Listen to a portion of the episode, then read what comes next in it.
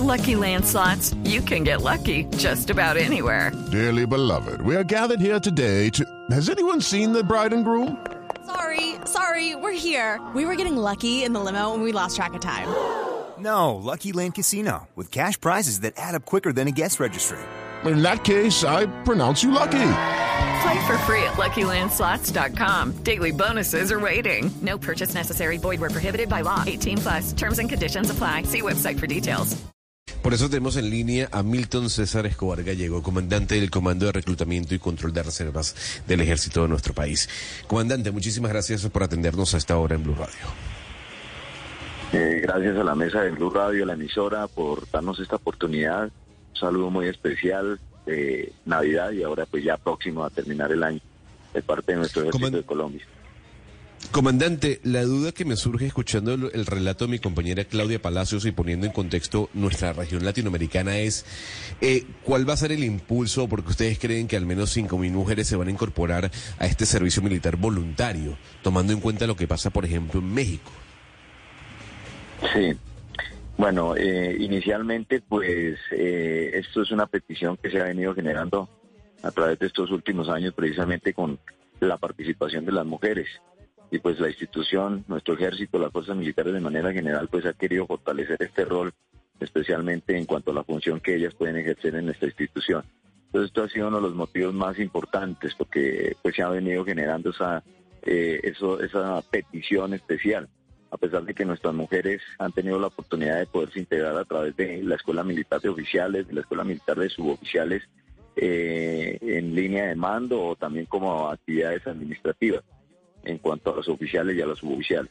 Pero esta vez lo vamos a hacer desde el punto de vista del servicio militar y, y cuando en la ley 1861 pues está establecido que es de manera voluntaria para ellos. Eh, esa es la intención, poder tener esta oportunidad, poder eh, implementar el rol de ellas y pues con la gran importancia de la inclusión de género que, que tenemos en nuestra institución. Coronel Escobar, eh, ya en los 90 existió la incorporación de mujeres al servicio militar, si no estoy mal era voluntario también. Y de hecho eh, hay una ley de 2017 que, eh, de- que dice que la mujer podrá prestar el servicio militar de manera voluntaria y que será obligatorio cuando las circunstancias del país eh, lo exijan y el gobierno nacional lo determine. Le pongo este contexto porque lo que quiero preguntarle es cuando esto se hizo en los años 90, cómo funcionó, en, en qué fallaron, en qué acertaron y por qué se acabó. Bueno, de pronto eh, el plan piloto, digamos que se implementó más o menos en los 90, dentro de eso la estadística que tenemos alrededor de mujeres que pudieron prestar su servicio militar y están como reservistas de primera clase, no alrededor de 90 mujeres.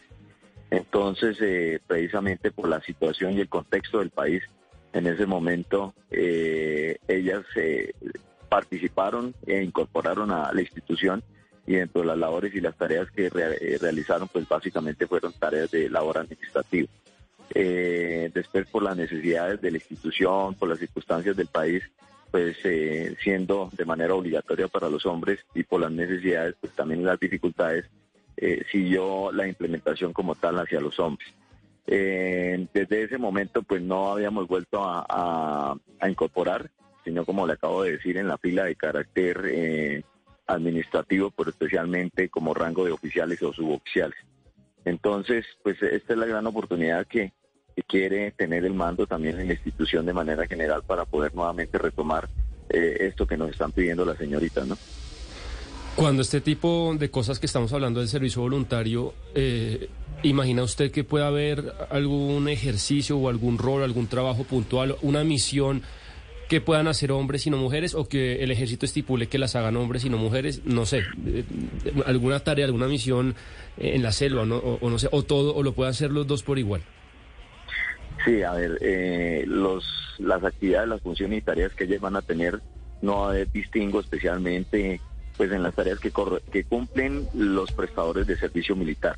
Recuerden que pues para los hombres varones eh, es de manera obligatoria definir su situación militar y los que no tienen ninguna exoneración de ley pues deben prestar su servicio militar. En el caso de ellas pues es de manera de manera voluntaria, pero no significa que vayan a ser diferentes las tareas que van a cumplir. Por ejemplo, tareas de labores administrativas, eh, van a ser auxiliares en instrucción y entrenamiento, atención al usuario en las zonas de reclutamiento, distritos, pues precisamente para poder mantener la incorporación.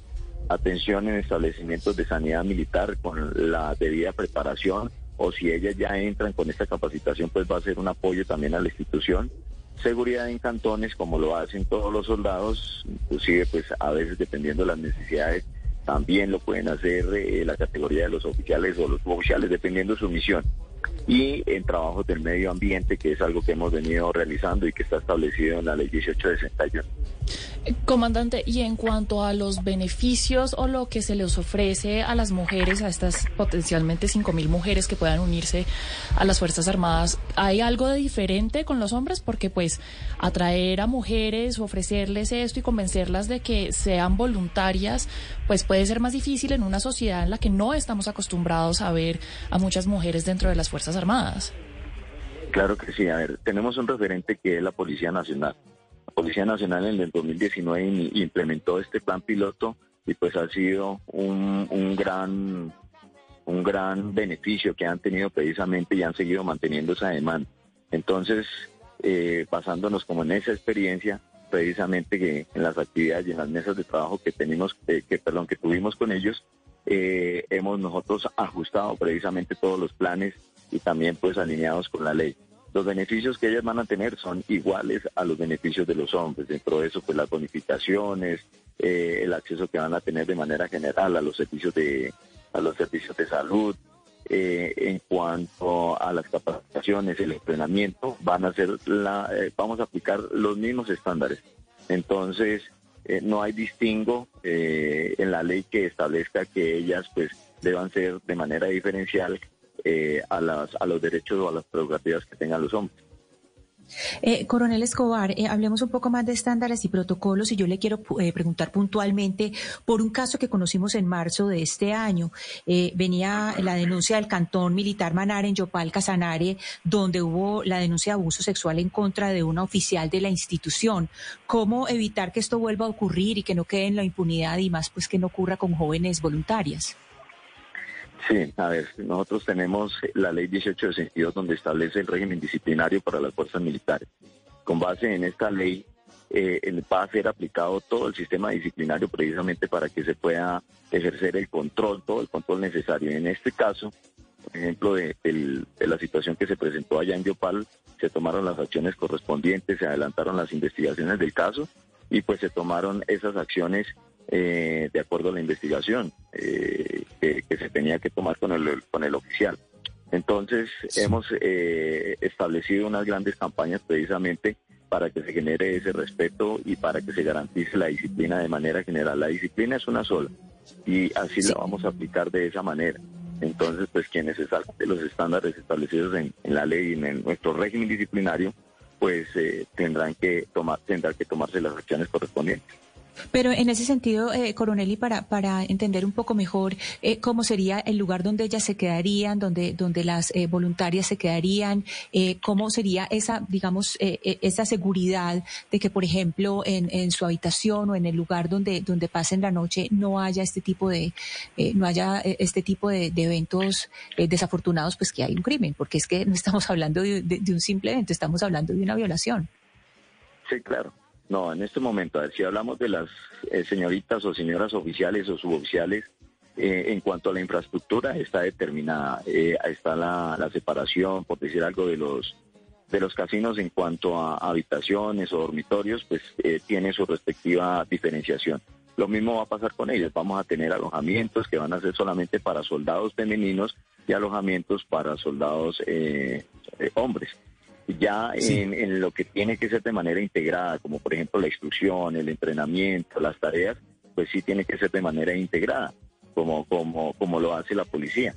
Eh, esta infraestructura se ha venido verificando y se ha venido observando pues para que en el momento que ya vamos a realizar la incorporación esté totalmente diferenciado y determinado. Coronel Escobar, usted hacía referencia hace un momento al tema de la policía y obviamente en la policía se ha visto que hay mujeres en los altos mandos de la institución. En el caso del ejército colombiano, Coronel Escobar, eh, ¿qué información tiene usted de, mujeres en los altos mandos eh, del ejército? ¿Hay ya mujeres eh, en, batallones, en brigadas, en, ocupando altos mandos? Sí, señor. A ver, inicialmente pues nuestras señoras tenía la categoría que ellas tenían eran eh, oficiales o suboficiales administrativos, pero a partir del año 2010, 2010, con la primera incorporación de oficiales de fila, pues ellas ya han venido ascendiendo y en este momento pues tienen el grado de capitán sobre eso. Tenemos en este momento 1.212 mujeres eh, oficiales que tienen la, la categoría pues de, de oficiales de fila, oficiales comando y 973 suboficiales. Entonces ellas son las que van a estar dispuestas precisamente para asumir este esta incorporación que vamos a realizar, las que van a estar interactuando en los casos especiales, por decir algo, eh, en las estadías en los alojamientos o situaciones especiales que se requieran, ellas son las que van a estar atendiendo esta situación. Y de manera integrada, pues sí, cuando se tengan que realizar actividades donde, donde comprometen pues ambos géneros, ¿no? Coronel Escobar, eh, quienes trabajamos en equidad de género tenemos que explicar frecuentemente que cuando promovemos la igualdad nos referimos a igualdad de oportunidades no a desconocer las diferencias que hay entre hombres y mujeres y sobre todo las diferencias biológicas. En ese sentido, entendiendo que en promedio los hombres por desarrollar más musculatura tienen más fuerza física. Judy was boring. Hello. Then Judy discovered chumbacasino.com. It's my little escape. Now Judy's the life of the party. Oh baby, mama's bringing home the bacon. Whoa, take it easy Judy. The Chumba life is for everybody. So go to ChumbaCasino.com and play over 100 casino style games. Join today and play for free for your chance to redeem some serious prizes. ChumbaCasino.com. No purchase necessary. Void where prohibited by law. 18 plus terms and conditions apply. See website for details. Física que las mujeres, que las mujeres tenemos el ciclo menstrual, la posibilidad de quedar en embarazo, qué tipo de, eh, digamos, enfoque de género o eh, digamos, una disposición especializada para poder recibir a estas mujeres entendiendo lo que las diferencia de los hombres. Eh, ¿Están contemplando ustedes hacer o están preparando para que este sea una experiencia exitosa y no como pasó cuando eh, la policía abrió sus puertas a las mujeres que la, del grupo que entró quedaron muy pocas, entre otras cosas por cosas que parecían aparentemente banales, como que las obligaban a cortarse el pelo igual que los hombres.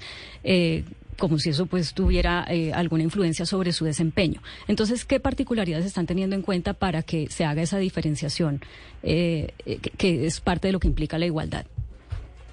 Sí, señora, hemos pensado en todo eso dentro del planeamiento y que compromete al todo el tren logístico pues eh, precisamente se ha convocado para que todas esas partes eh, asesoren y se contemplen en nuestros planes todos esos aspectos, como usted lo acaba de decir, por decir algo, algo muy importante. Hay algunas diferencias en cuanto al uniforme, eh, la, contextura, sus medidas, pues lógicamente esas van a ser aplicadas de, de esa manera. Entonces, aspectos como eso, eh, aspectos en su en sus ciclos, en su comportamiento natural de una mujer, pues también son considerados esos aspectos que ya bajo las directrices que se emiten ante la Dirección de Sanidad, que van a estar atentos a eso, también van a, a ser contemplados. Entonces, eh, algunas cosas que, que, diferencian de pronto en cuanto a las, a las cualidades entre un hombre y una mujer, esas diferencias se han tenido, se han tenido en cuenta. Eh, cosas como por ejemplo la ropa interior, lógicamente es muy diferente, entonces eso de, se va a aplicar y se va a concebir de esa manera. Coronel, en el comunicado en el que ustedes anuncian la, eh, apertura para el reclutamiento de mujeres voluntariamente, hay una frase que me llama mucho la atención y es que ustedes dicen que reconocen el, eh, la invaluable contribución de las mujeres que ya están en el ejército a la protección de los derechos humanos dentro y fuera de la, de la institución.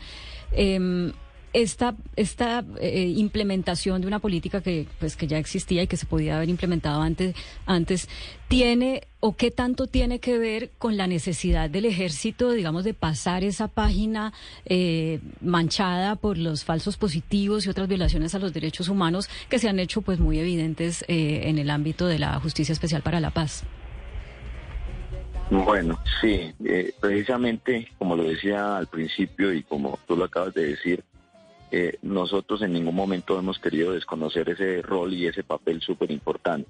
Esta es la oportunidad que hemos visto a través de los diferentes eh, requerimientos y peticiones que nos han hecho, porque eh, pues no estaba contemplado anteriormente poderlo implementar y pues llegó el momento. Entonces, para nosotros es muy importante esta influencia y precisamente la calidad humana que tienen las mujeres para poder influir como en esa forma o en esa actitud que debe tener el soldado siempre de ser humano y alinearnos con las políticas que tiene en este momento el gobierno. Entonces, de esa manera es que nosotros nos estamos alineando para poder eh, poder comprometer y poder también participar de manera de manera general a, la mujer y en la en la forma de, de ser eh, nuestro ejército eh, encaminado pues a estas políticas de seguridad humana, ¿no? Pues, comandante Milton César Escobar Gallego, muchísimas gracias por la pedagogía con miras a lo que va a ocurrir el año que viene y esta incorporación de al menos cinco mil mujeres al servicio militar voluntario.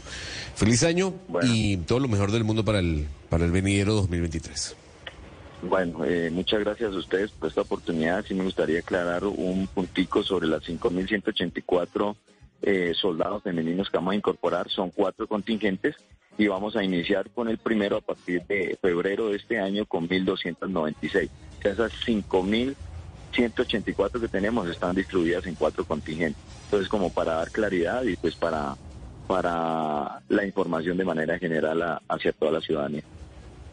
Y, gracias por esa aclaración, comandante, porque además a esta hora, a las 11.15 de la mañana, nos acompaña una de esas mujeres que formarán parte de ese primer contingente que se unirá el primero de febrero de 2023 al ejército y a este servicio militar voluntario. Karen Juliet Cortés, aspirante al servicio militar, muchísimas gracias por acompañarnos en Blue Radio y feliz año.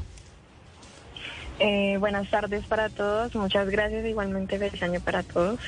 Un gusto estar aquí. Pues el gusto es nuestro, Karen, y yo quisiera consultarle por qué decidió, por qué tomó esta decisión. Bueno, eh, inicialmente es un sueño que tengo desde muy niña y eh, porque básicamente eh, vocación de servicio es lo que me impulsa a, a tomar esta decisión de incorporarme como, como voluntaria al servicio militar. Karen, eh, Usted, en, ¿cómo ha sido su vida, digamos? Porque para muchas personas eh, que una mujer quiera prestar el servicio militar obligatorio es como, como extraño, ¿no?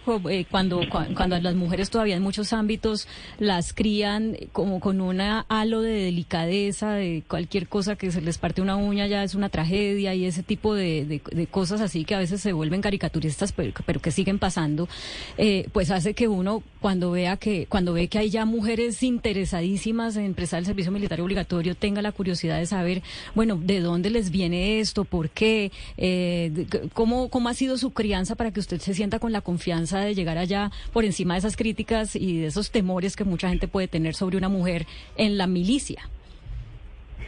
Eh, bueno, mi crianza básicamente ha sido basada en la igualdad de género. Eh, siempre mis papás me han inculcado principios y valores que quiero aplicar en el ejército y inicialmente pues diciéndome que el hecho de, por ejemplo, romper ese esquema de que eh, la milicia es solo, digamos, en el servicio militar para el personal masculino, eh, no significa que al uno pertenecer a eso pierda su lado femenino, porque eso es lo que nos hace invaluables. Nuestro lado femenino, lo que eh, hacemos cada acto va con ese toque. Entonces eh, es como romper ese esquema de que pues solo eso es para los para el personal masculino porque nosotras eh, podemos demostrar nuestras capacidades en base a eso.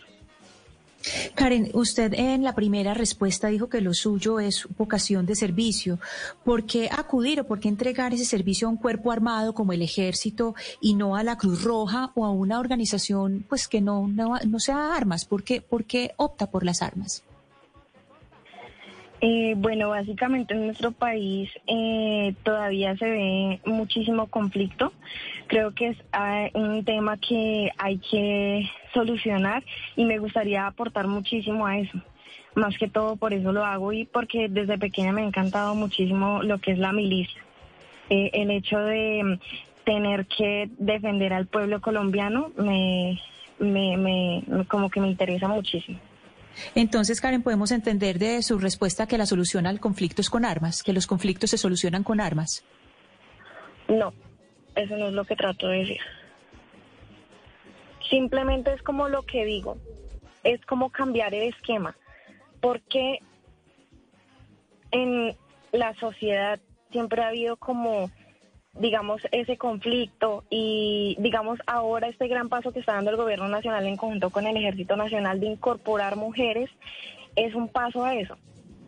Es lo que usted cree, usted cree eh, tal vez, entonces tal vez cree que es eh, el potencial reconciliador de la mujer el que puede eh, aportar en el ejército. en ese sentido es que usted cree que puede estar ahí, es por eso, por el potencial reconciliador, o no, no entiendo muy bien. Claro, sí señora, es, específicamente me refiero a eso obviamente sin descartar nunca las habilidades de nuestros compañeros del personal masculino. Se necesita trabajo en conjunto para eso. Y creo que un gran paso es incorporar a la mujer al servicio militar voluntario, porque es algo que hace 30 años no se veía y es un gran paso. Eh, Karen, no, solamente esta medida, sino muchas otras, pues eh, estamos discutiendo cómo el ejército debe alimentarse, debe incorporar gente, porque, como usted bien dice, seguimos en conflicto, pero mucha gente dice que debería ser voluntario, que no debería ser obligatorio, que obligatorio solamente para hombres. ¿Usted cuál considera, considera que sería la, política justa? ¿Que sea voluntario para ambos géneros, obligatorio para ambos géneros, o cuál considera que debería ser la política? Mm, pues yo considero que la política debe basarse siempre en la igualdad, que sea o voluntario para todos, que me parece la mejor opción, o obligatorio para todos. Pero la verdad, me parece mejor voluntario para todos. Pues Karen Juliet Cortés, aspirante al servicio militar voluntario, qué placer haberla tenido el día de hoy acá. Eh, formará parte de este primer contingente que se unirá a las fuerzas militares el primero de febrero del año que viene eh, y que sin duda alguna, como usted bien lo plantea, busca darle un cambio a través de su figura para el conflicto en Colombia. Feliz año y todo lo mejor del mundo para usted en el 2023. Victoria Cash. Thanks for calling the Lucky Land Hotline. If you feel like you do the same thing every day, press 1. If you're ready to have some serious fun for the chance to redeem some serious prizes, press 2. We heard you loud and clear. So go to LuckyLandSlots.com right now and play over 100 social casino-style games for free. Get lucky today at LuckyLandSlots.com. Available to players in the U.S., excluding Washington and Michigan. No purchase necessary. VGW Group. Void prohibited by law. 18 plus. Terms and conditions apply.